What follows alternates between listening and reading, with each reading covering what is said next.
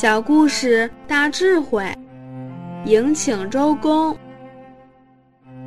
周武王去世之后，周成王年纪还小，由他的叔叔周公辅政，辅佐周成王治理天下。后来成王长大了，有些流言蜚语传到了朝廷。说周公可能有野心。周公不等周成王有什么想法，自己就放下权位，来到了他治理的鲁国。周公确实念念为君主，为他的侄子着想，不希望他难为做人。后来成王出外的时候。看到天空有异象，大白天还打雷。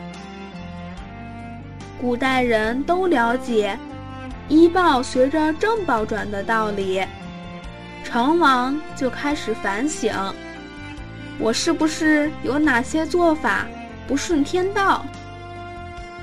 他就到了太庙前反省，刚好发现。